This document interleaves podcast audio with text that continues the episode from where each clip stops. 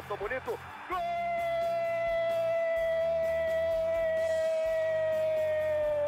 Uma grande jogada de Renato pela direita. Partiu Luan, dominou o lance, é bom, o lance é bom, o lance é bom, o lance é bom. Olha o gol, olha o gol, olha o gol. Golaço do Grêmio. Para Everton, chegou, fez a finta, outra boa jogada, cruzamento. Olha a chance, olha o gol, olha o gol, olha o gol, olha o gol, olha o gol.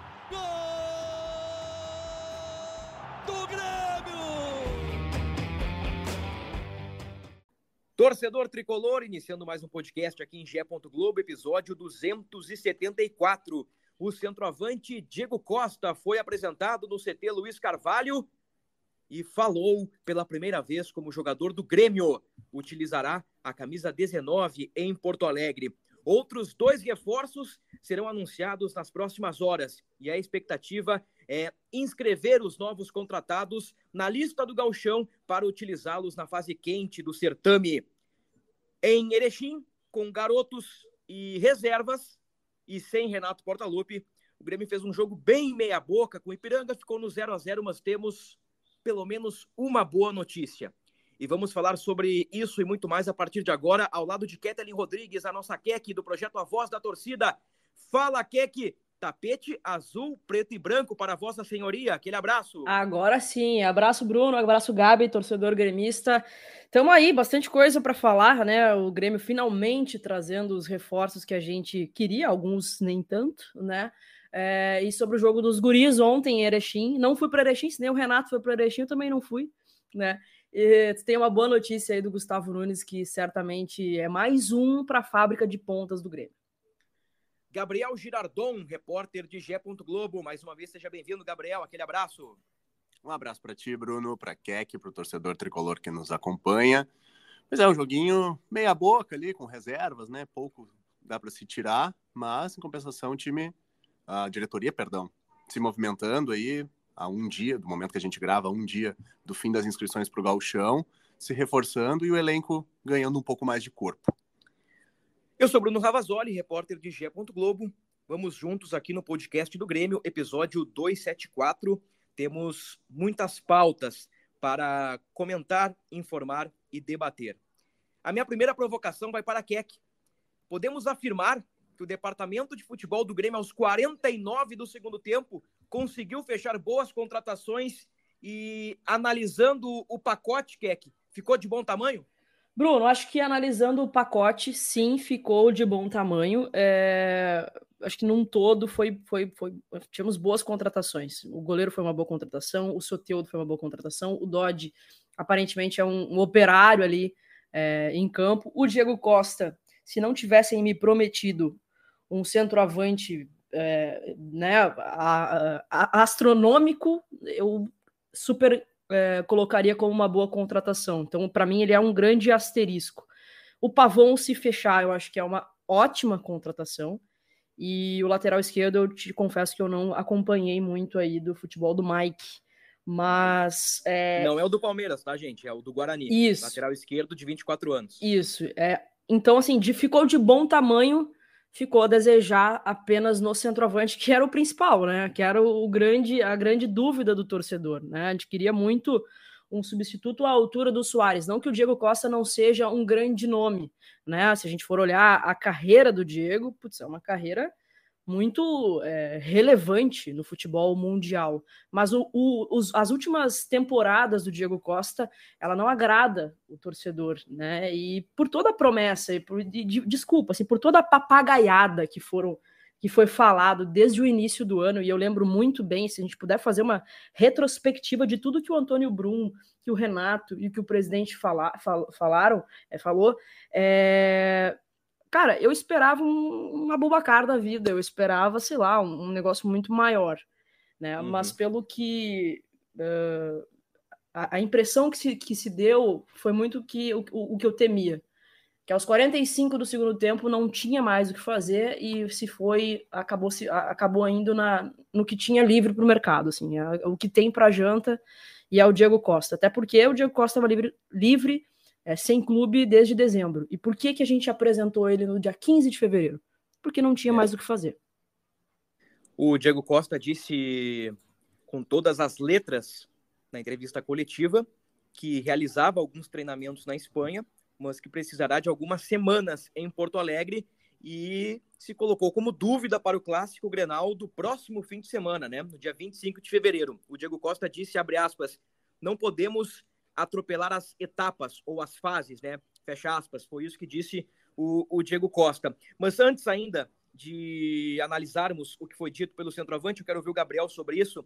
A gente fez algumas críticas nos últimos podcasts sobre o, o, departamento de futebol do Grêmio, né? A demora em algumas contratações e alguns movimentos. Eu cheguei a dizer que faltou um pouquinho de habilidade uh, para os dirigentes na hora de buscar contratações, mas com Marquezin, Dodi, Soteudo, Diego Costa e com a iminência de Pavon, principalmente, do Atlético Mineiro, né? Até o momento desta gravação, o Pavon do Galo e o Mike do Guarani não foram anunciados, mas pelo que disse o Antônio Brum, após a apresentação do Diego Costa, são negócios muito bem encaminhados. Dá para dizer, Gabriel, que dá uma encorpada, dá uma melhorada e que o Grêmio mudou o, o rumo, mudou o norte no finalzinho uh, da janela, que não é bem a janela, né? A janela fecha no dia 7 de março. Nós estamos preocupados no momento com o dia 16, que é quando fecha o período de inscrições do Galchão, né?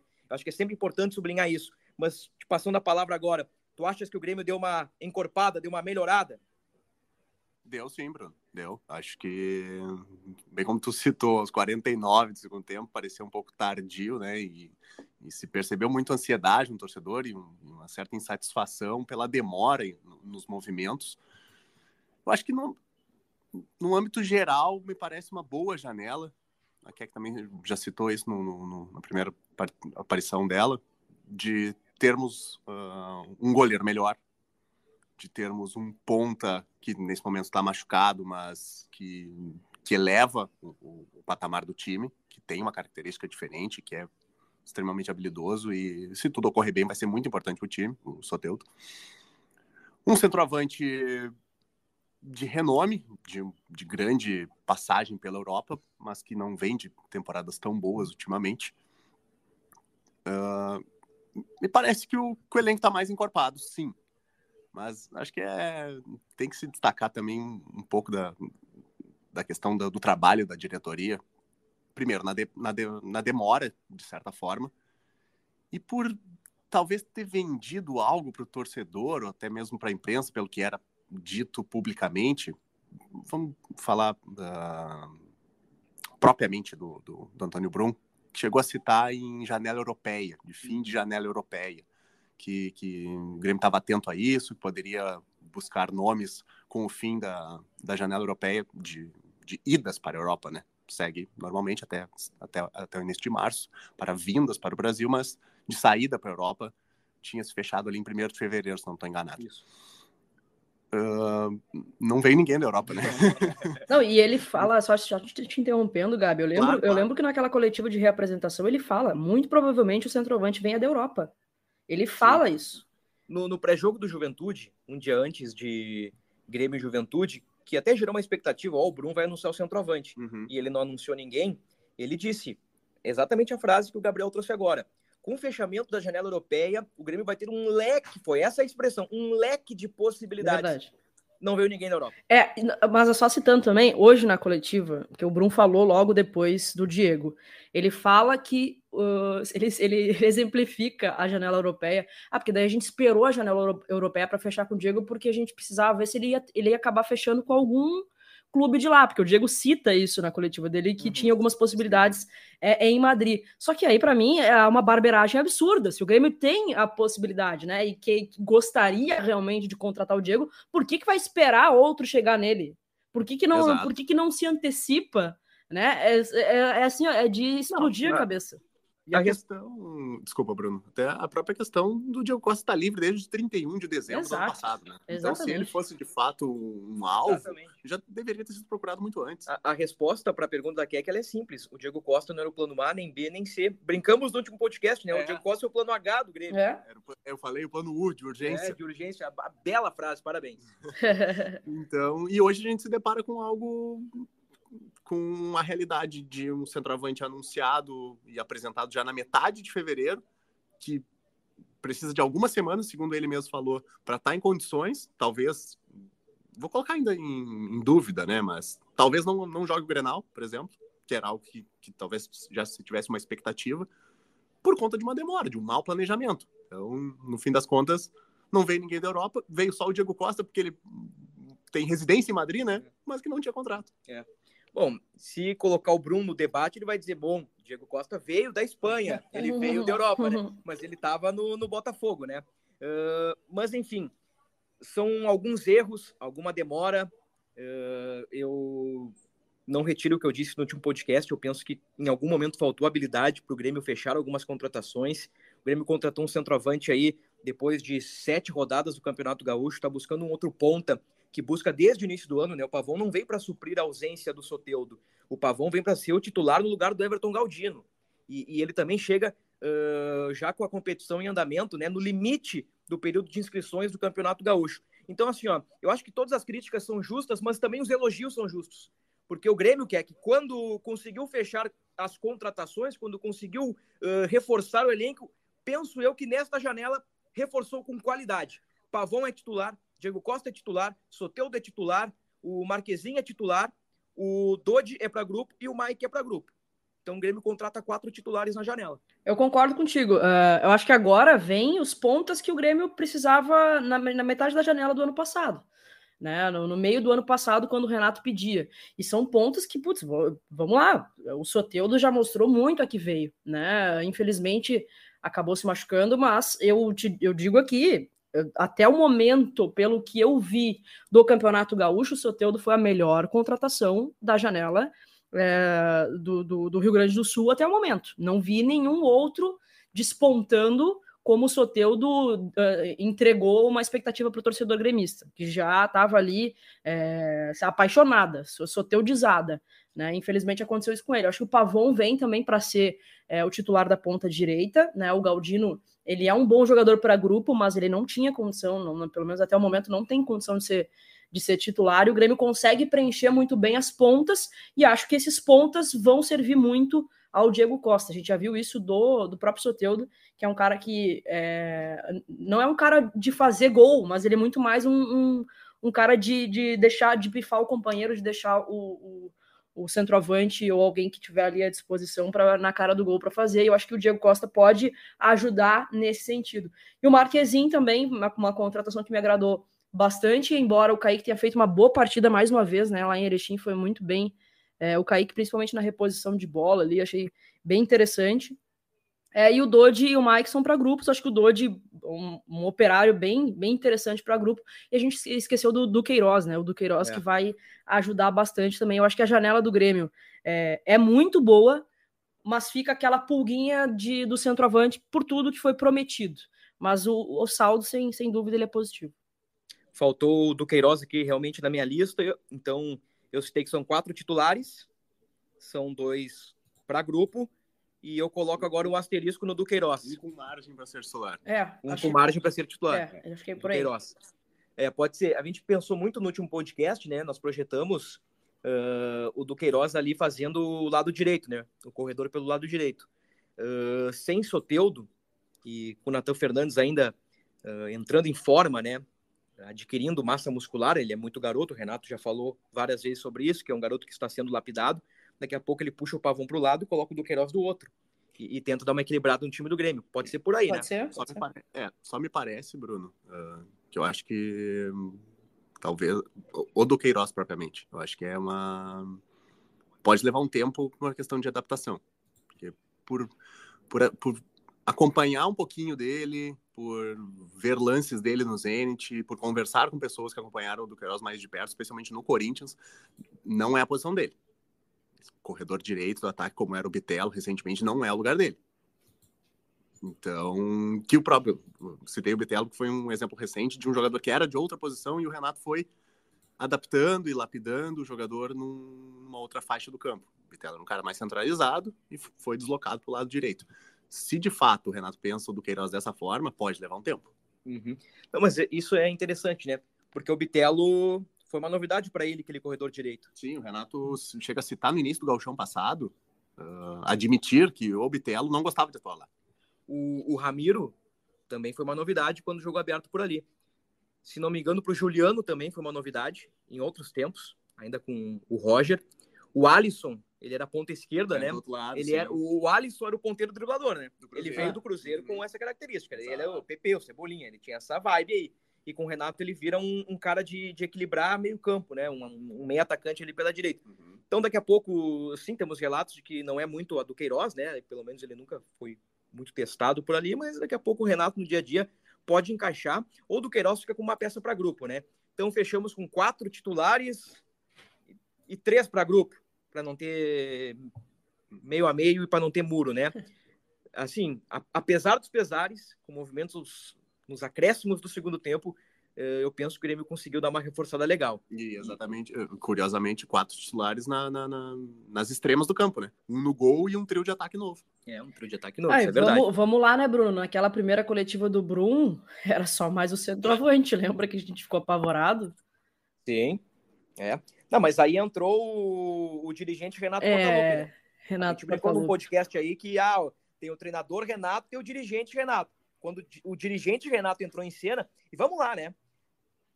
Pegando agora o gancho do jogo em Erechim. Não foi o Renato, foi o Alexandre Mendes. Foi o presidente, mas não foi o Brum, nem o executivo Luiz Wagner. O que, que eles ficaram fazendo em Porto Alegre? O Renato ficou ajudando o Brum a contratar Pavon, a contratar Mike, a fechar com qualquer outro reforço. O Renato atuou como dirigente nessas últimas horas. É. É, isso é leitura minha, tá? Isso é leitura, não é Mas eu não duvido mesmo. É. E a própria lesão do Soteudo também, né, no início. Acho que obriga ma- mais ainda, já, já seria necessário ter mais uma peça pelo lado do campo ali, com as características que o Renato admira.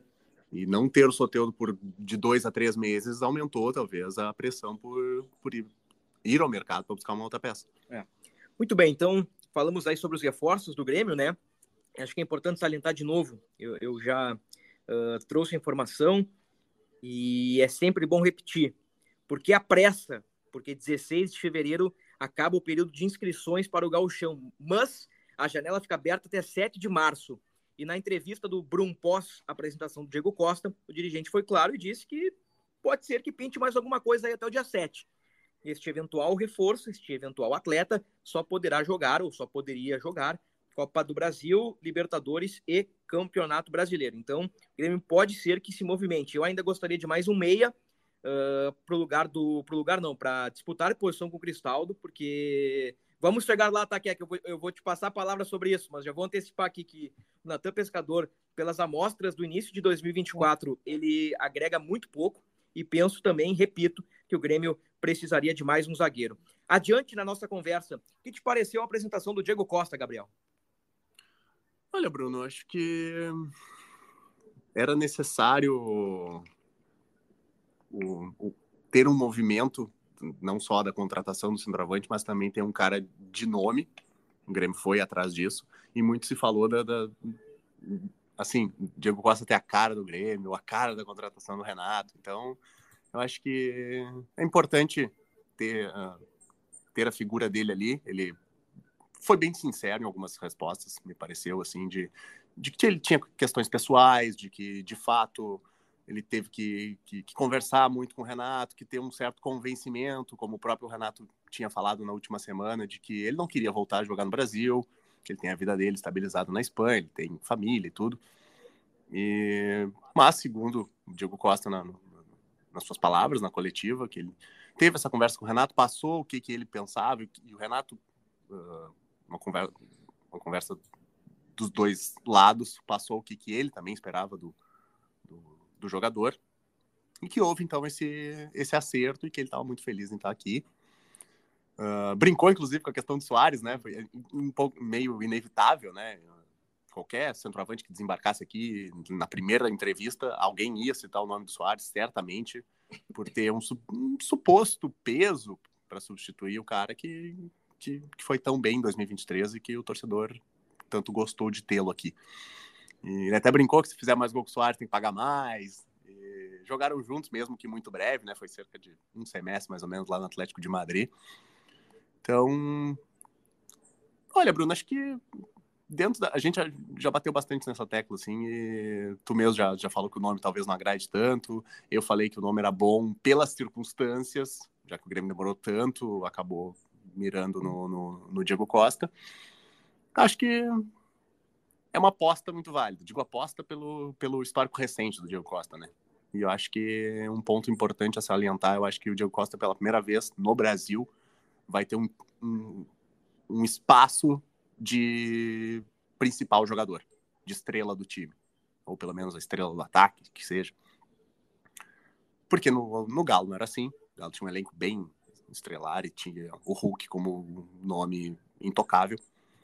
No próprio Botafogo, ele vem mais como uma peça de reposição ao Tiquinho Soares, que estava lesionado naquele momento, do que qualquer outra coisa. Na, na época, o treinador era o Bruno Lage também, que tinha trabalhado com ele no, no Overhampton. Então, agora ele é o grande nome. Eu acho que e eu acho que é importante também o torcedor entender que não é o substituto do Soares. Ele é o substituto da, da vaga que ficou com a saída do Soares. São coisas diferentes. Então, acho que é importante dar tempo a ele, é um jogador já de 35 anos, que não teve pré-temporada, ele estava fazendo um trabalho à parte na Espanha, como ele mesmo citou. Não é a mesma coisa, ele precisa de ritmo, de treino, até isso pode demorar um tempinho, né? Mas acho que dentro das possibilidades é uma aposta válida.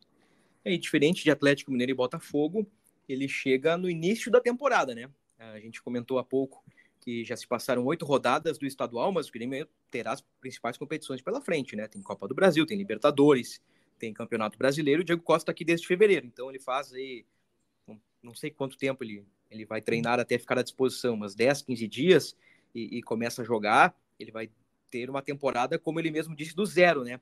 Uh, no Galo foram quatro, cinco meses, no Botafogo foram três ou quatro meses, né? Então aqui ele começa do zero e, como disse o Gabriel, né? Com uma possibilidade de, de ser o titular com caminho livre, né? Porque aqui não tem Hulk e aqui também não tem Tiquinho Soares, né? O Diego Costa chega para ser esse cara, né? Sim. Chega para ser o cara do Grêmio. O que, que, tu achou da apresentação que é aqui? Ah, eu acho que foi bem sincero, como, como o Gabi falou, é, respondeu as perguntas mais polêmicas de forma bem transparente, aparentemente. É, fiquei um pouquinho com o pé atrás em relação ao Grenal, queria que fosse ele estivesse em campo já, mas não senti muita firmeza, não. Ele falou em algumas semanas e disse que o, a direção do Grêmio concordou com isso, inclusive, e tal. É, e como, como torcedora, né, a gente espera que é, o, o Grenal, é, a gente sempre quer vencer e quer que o melhor esteja dentro de campo. E hoje é, para o centroavante, o Diego vai agregar, tendo em vista que a gente tem o JP Galvão ali na frente. É, e eu não queria, de maneira alguma, jogar o Grenal com o JP Galvão é, como centroavante. Mas acho que assim, é, acho que foi bem sincerão também em relação à, comparação com o Soares, ela é inevitável, não tem, não tem muito o que fazer, porque é, como uma pergunta, é, como fala, fizeram a pergunta, a gente foi muito feliz né, o ano passado com esse jogador e com o, o, centroavante. Então a gente espera que é, sejamos felizes novamente. Claro que o Soares foi muito além daquilo que a gente imaginava, né? Mas que o, o Diego tem aí uma boa, né? Apesar de tudo, né? Se ele tivesse, se tivesse me falado que seria o Diego Costa lá em dezembro, eu não teria tanto ranço agora e talvez o é. torcedor não tivesse, né? Mas o discurso da direção e a demora é, fizeram com que a gente tivesse assim esse, esse, esse pé atrás, sabe? Mas que tomara que ele tenha aí uma esse protagonismo, né, que que a gente espera que ele vai ter esse espaço realmente, porque ele vai vir para ser o cara, né? Não, não consigo. Bom, se ele perder posição para o JP Galvão, daí a gente tá lascado mesmo, né? Então eu espero que ele seja, ele tenha esse protagonismo aí que a gente espera de um centroavante e que batou, tomara, assim, eu tô torcendo muito. Eu já tava com a expectativa de ele jogar no, no, no, no próximo sábado aí, para estar um pouco melhor no Grenal, né? Mas tô, vamos torcer para que pelo menos no Grenal ele esteja à disposição. Pois é, Keck, eu ia até aproveitar e pedir a palavra aqui ao Bruno. Uh, considerando que o, que o Diego desembarcou em Porto Alegre na segunda-feira, até o Grenal dá cerca de 12, 12 dias de, de trabalho no CT, desde que ele chegou e tudo mais, até ficar de fato à, à disposição. 12 dias foi exatamente o período que o Grêmio teve de pré-temporada. O Grêmio se reapresenta no dia 8 e joga a primeira partida do Gauchão dia 20. E o Renato sempre reclamou do, do tempo do período curto de pré-temporada, né? E a gente, logo no início, também já começou a ver jogadores estourar e ter lesões um pouco também por essa questão. Então, como eu disse anteriormente, ali tem que ter um pouco de, de cautela por se tratar de um cara que está dois meses, mais de dois meses, né? Jogou até o fim do Campeonato Brasileiro com o Botafogo. Tá mais de dois meses parado, tem 35 anos, então eu deixo ainda na dúvida, óbvio. Talvez ele fique à disposição, talvez comece no banco, tenha condições de, sei lá, 30 minutos, vamos supor. Mas é difícil imaginar o Diego Costa titular no Grenal. É. Muito bem. Outro ponto que eu acho pertinente, que foi uma boa pergunta de um colega, se não me engano, do Bruno Soares, da Bandeirantes, que ele toca na ferida, né, na pergunta, ao questionar o Diego Costa sobre grupo. Grupo. Sobre supostamente o Diego Costa ser uma peça ruim de grupo. E o Diego Costa disse que na Europa sempre se deu bem com todo mundo, dividiu o vestiário com grandes jogadores, com campeões, sempre se deu bem com todo mundo, e tem um pouquinho de, de, de brasileiro nessa história, que, o, que o, o, estilo brasileiro, assim, ele até fala em algum momento ah, que o brasileiro é diferente, tem a pressão, tem a imprensa, sei que vou me incomodar, mas essa pressão é boa, ele, ele diz isso. E ele cita uma pessoa nos tempos de Atlético Mineiro que, que segundo o Diego Costa, uh, colocou essa, aspas, informação, né, de que ele é ruim de grupo por aí, que ele espalhou uh, isso dele, o Diego Costa não foi aos microfones e, e, ele deu uma resposta boa ali. Eu achei interessante a resposta do Diego Costa, ele disse que, obviamente ele não diria o contrário, né, mas me pareceu sincero o, o Diego Costa ao afirmar que ele não, não será um problema para o vestiário do Grêmio, né. Uh, eu fiquei na dúvida quem seria esse profissional do Atlético é. Mineiro que, que teria falado mal do Diego Costa, espalhado em verdade sobre ele, né? Uh, mas é isso, né? O, o, um argumento que pesa contra ele é aquela entrevista que ele dá nos tempos do Botafogo na saída de campo, né? Que ele aparentemente joga no ventilador, né? E, e, e aquilo ali, obviamente, repercute mal. Mas aquilo ali me serve. Porque mostra é... indignação. É. Apesar que a princípio, Bruno, palavras do Diego, na época também, ele saiu, ele, ele foi embora do Atlético, ele ficou só seis meses, né? Ali, o segundo semestre de 2021, né? É. Ele é campeão, faz parte do grupo campeão brasileiro, campeão da Copa do Brasil e tal, e ele não permanece até o fim de 2022, sendo que ele ainda teria contrato com o Galo. Ele que foi uma questão pessoal, então, pelo menos na época, ele nunca relatou ter tido problemas com alguém no clube. E eu, puxando da memória, até fui pesquisar aqui se teve alguma coisa no tempo de Atlético de Madrid. Aparentemente não. Eu só lembro dele ter tido alguma rusga, alguma treta com o Antônio Conte nos tempos de Chelsea. Foi inclusive quando ele vai embora e volta para o Atlético de Madrid. Ele teve um problema direto com o treinador que não queria contar com ele. E, e ele acabou deixando a Inglaterra e voltando para o Atlético de Madrid, onde ele, onde ele já era ídolo. Então, pelo menos não se teve, não se tem muitos relatos assim de, de, de problemas do Diego, por exemplo, com companheiros ou com algo interno nos clubes onde ele passou ele adotou um discurso bem interessante. Ele fala que ah, aqui tem uma engrenagem funcionando e é o Diego Costa que tem que se adaptar à engrenagem, não é a engrenagem que tem que se adaptar ao Diego Costa. Assim, eu achei, achei boa a apresentação do Diego Costa. É, eu vi, eu, é... eu vi, desculpa, Bruno, eu vi uma, um podcast do Felipe Luiz falando sobre ele em relação a, a grupo, que ele é um cara espetacular e tal. Fiquei até mais aliviada, confesso, é. que é um cara, uh, como é que ele falou?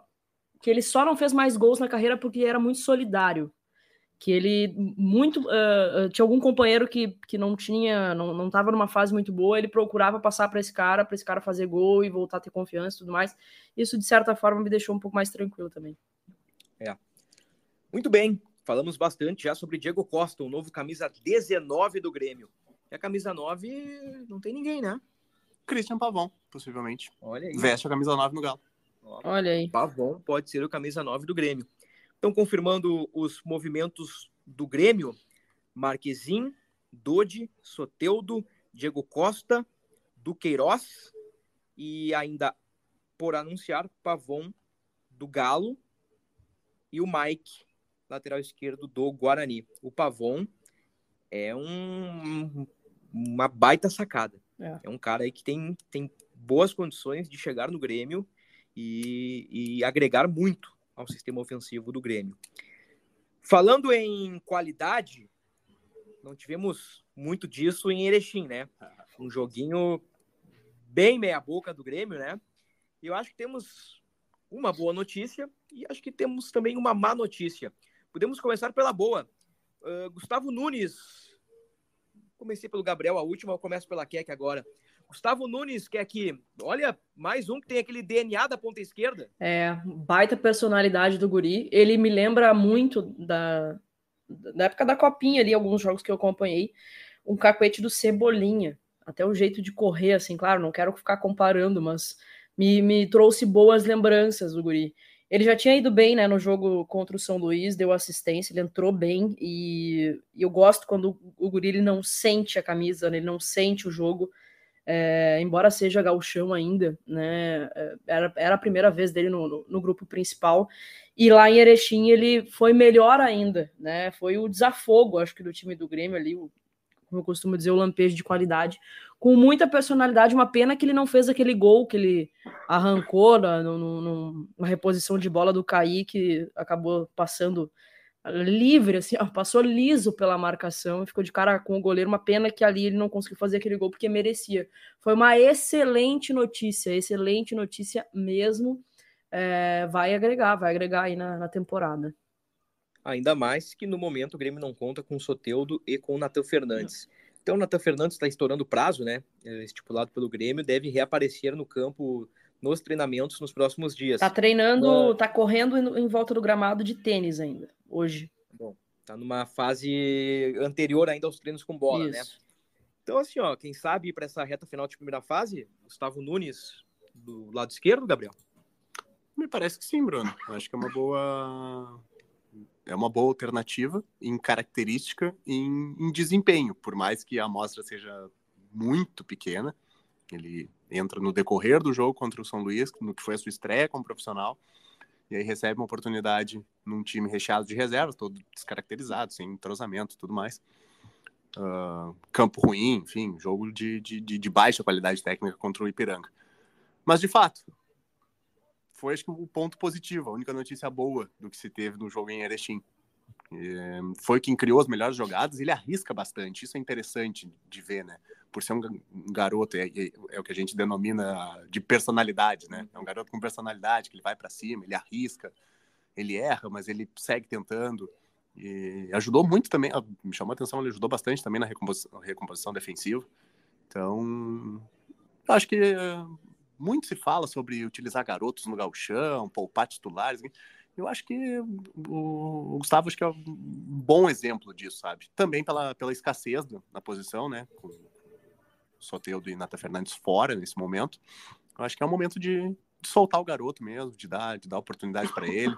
Agora sábado tem um outro jogo aí na arena, aí tem, tem o torcedor do lado também, o gramado talvez um pouquinho melhor. Uh, eu acho que é o, o adversário ajuda, né? Grêmio é. pega o Santa Cruz. Sim, também. Então acho que eu, é acho que o momento é propício, sabe, para para oportunizar esse garoto que me parece ter muito potencial. É. Bom, se eu tenho o, o Natan Fernandes e o Soteudo fora, tem esse garoto aí com dois tempos e mais o que 20 e poucos minutos. Ele tem 90 minutos mais 20, tem cento e poucos minutos como profissional, né? E deu uma amostra positiva. E o próximo jogo é em casa contra o Santa Cruz, o Lanterna, que já pode ser rebaixado no fim de semana, poxa vida, né? Eu acho que é o cenário perfeito, o prato cheio para o garoto uh, entrar e ganhar mais confiança, né? É. Uh, não quero dizer que a solução dos problemas da ponta esquerda, que vai ser titular uh, daqui a uma semana, que vai ser o Pelé até o fim do ano, ninguém está dizendo isso, né? Mas que o Renato ganhou uma alternativa da base. É, é tipo assim, aquilo que o Renato fala, né? Aquilo que eu falo para vocês. tô dando oportunidade para todo mundo. Depois não podem reclamar. Não é o que o Renato diz? O garoto entrou em dois jogos e o cara agarrou as oportunidades. Agora, o, o que o Natan Pescador tá fazendo com as oportunidades dele, Keck? Que loucura, hein? Nossa senhora, foi constrangedora a atuação do, do Natan Pescador contra o Ipiranga de Erechim. E assim, ele agregou muito pouco. É, no, no, início do, do, do, podcast, tu falou, Bruno, que agregou muito pouco em 2024, mas ele agregou muito pouco desde que chegou, né?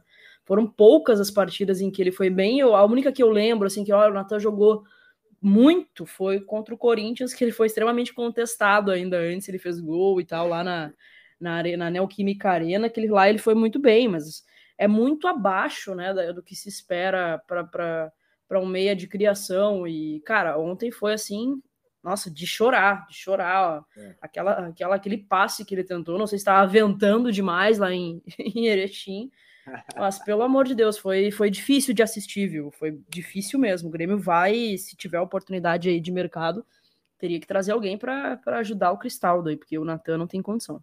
É aquele lance ali do, do Natan do Pescador. Uh, eu até brinquei com o Gabriel e com o João aqui na hora, estávamos juntos durante o jogo, né, na cobertura da, da partida, e eu falei, cara, olha ali, a bola dá uma quicadinha marota, engano na tampa pescador. Mas, cara, fica muito feio. É. Fica muito feio pro cara. E, bom, não demorou cinco minutos, já tinha corte na rede social, os caras criticando o Natan Pescador, enfim, né? Fica ruim, fica ruim pra imagem do Grêmio, né? Pra imagem do cara. Enfim, é... não sei. Eu acho que aos pouquinhos o Natan Pescador tá abreviando a sua passagem pelo Grêmio. Como é um cara que tem contrato e tem um salário alto, é difícil uh, colocá-lo em outro clube, realocá-lo. Mas, assim pelo que ele tem mostrado em campo, ele vai cair na hierarquia do Renato. O Renato não vai botar mais esse cara para jogar. É difícil, é difícil. E uma, acho que até algo emblemático é que o Natan é substituído pelo Pedro Lucas, bah, que é. ressurge das cinzas. E incrivelmente, em alguns minutos, ele consegue, fazer, ele consegue agregar um pouquinho, não muito, veja bem, mas um pouquinho mais que o Natan Pescador. Incrivelmente, um cara que estava encostado, que talvez o torcedor nem lembrasse que ainda jogava no Grêmio entrou ali e ainda fez um pouquinho a mais que o Natan. E é, acho que uma, uma atuação bem significativa, assim, para mostrar que, em tese, não, não, não tem mais clima, né? É. O torcedor não, não gosta de vê-lo e nas oportunidades que teve, pouco ou quase nada mostrou, então... Mas, realmente, questão salarial, tem está sob contrato, então é, é complicado para definir um, um futuro do atleta, né? É. Então a gente fecha aí que o Gustavo Nunes ganhou pontos, o Natan Pescador perdeu pontos, e podemos colocar que eu acho que o Kaique ganha mais um ou outro pontinho aí, e será um, um bom reserva para o Marquezinho ao longo da temporada, e fica a questão envolvendo o Gabriel Grando, né? Que sequer viajou. Sequer viajou. Ele apareceu aí no banco de reservas em um ou outro jogo do Galchão, mas hoje o Grando é carta fora do baralho, né? É muito curioso essas coisas que acontecem, né? O cara era titular no passado, Uh, ano retrasado também brigava com o Breno pela titularidade, surgiu bem, surgiu com boas defesas, e o, o Grando aí caiu no esquecimento, né? Até esses dias, tava conversando com os amigos, que me perguntaram, para quem que o Grêmio vendeu o Grando mesmo? Eu é. falei, não, cara, o Grêmio não vendeu o Grando, o Grêmio emprestou o Breno, o Grando tá aí. E, Porra, mas como assim, cara? É, pois é, o Grêmio não deve ter recebido nenhuma proposta atrativa, né? E tá aí com três goleiros. Uh, mas também faz parte, né? Não, não dá para entregar o cara de graça. O Grêmio tem um certo potencial, mas aquilo que a gente já conversava um tempinho, né? Uh, a meta do Grêmio uh, não passava confiança. Agora com o Marquezinho, o Grêmio também ganhou isso, né? Elogiamos os movimentos do Grêmio, né? Elogiamos as contratações, fizemos críticas e também elogiamos. E o Marquezinho deu um pouquinho de segurança, né? Eu acho que isso é muito importante para o sistema defensivo. Muito bem. O que é aqui? Eu quero ter o palpite para Grêmio e Santa Cruz. Santa Cruz de Yarley, que pode ser rebaixado neste fim de semana. 3 a 0 Grêmio. 3 a 0 e ficou pouco. E aí, Gabriel? Uh, ainda tenho a, o pensamento, a tendência de o Grêmio levar gol todo jogo, né? Mas acho que essa temporada tem sido um pouquinho diferente. O time de Santa Cruz é, acho que é unânime, assim, que é o mais fraco tecnicamente do, do, do Gauchão, deve cair. Uh, já na próxima rodada, inclusive. Então, dar uma moral pro ataque do Grêmio também. Aí vamos de 4 a 0 Esse aí é o meu palpite. Eu vou fazer o seguinte: sabe aquelas goleadas que o Grêmio faz? Ano passado teve uma goleada sobre o Novo Hamburgo. Esse 6 ano vai... 6 a 1 Esse ano vai ser tipo isso: ser 6 a 0 pro Grêmio. com quatro gols de JP Galvão. Olha aí. Diego Costa vai colocar uma luz alta e o Galvão vai começar a fazer gol. Cara. bom, é bom pro Grêmio, né? É ótimo, pô. Tipo, Tipo assim, eu vejo, não, o JP Galvão, que é que bom que ele errou, porque ele sai, mas não é bem assim, né? O cara tem que, o cara tem que fazer gol, tem que exato, o prêmio, né? Não adianta torcer contra o cara. Não, não é porque o cara é, é, é, está ruim, né? Porque ele não é um mau jogador, né? Que tem que torcer contra o cara e torcer contra o clube, né? Vou... Que bom que o Galvão faça quatro gols. eu vou aproveitar o espaço até, Bruno. Vou. vou... eu, essa semana, me deu uma ideia assim, em cima do, do, do, do João Pedro, Galvão, que como eu fiz os últimos jogos na arena e tal, a gente tô perto do torcedor ali, a gente acompanha muito a, a reação, né? E certamente é o jogador que, que, que, mais desagrada o torcedor e realmente não tem um bom desempenho. Então, eu tentei ir atrás, assim, descobrir o que, que aconteceu com esse jogador. Porque a imagem que se tem do João Pedro, por mais que ah, tenha sido uma vez, tudo, mas ele chegou a ser convocado para a seleção italiana. E ele teve uma passagem de, durante muitos anos e com certo êxito por um clube médio para pequeno da Itália, que era o Cagliari. Depois ele tem, ele é vendido ao Fenerbahçe da Turquia e de lá também já assim, já digamos uma decadência, ele acaba sendo emprestado para o Grêmio. E aqui é o que a gente tem visto. Então eu fui um pouquinho atrás, em breve em Gé.globo, vim, vim vender meu peixe aqui, não. Mas conversei com um colega italiano lá de, de, de, da Sardenha, de Cagliari, lá da região de Cagliari, que acompanhou muito a trajetória do João Pedro. Conversei com um colega turco também, amigo de Bruno Ravazoli, inclusive, para falar um pouquinho da passagem dele pelo Fenerbahçe, que já foi muito ruim.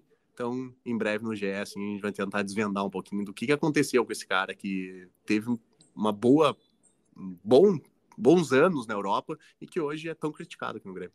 Tem como dar uma, uma manchete, assim, só para só eu começar a criar teorias na minha cabeça? Cara, tô pensando em algo da, da, do êxito ou da idolatria na Itália, a, decadência ou a decepção no Grêmio. Sim, mas uh, um, um, tópico assim que poderia ter levado o Galvão a, a ter essa queda, assim, eles, eles explicaram? Vai, vai, conseguir explicar isso?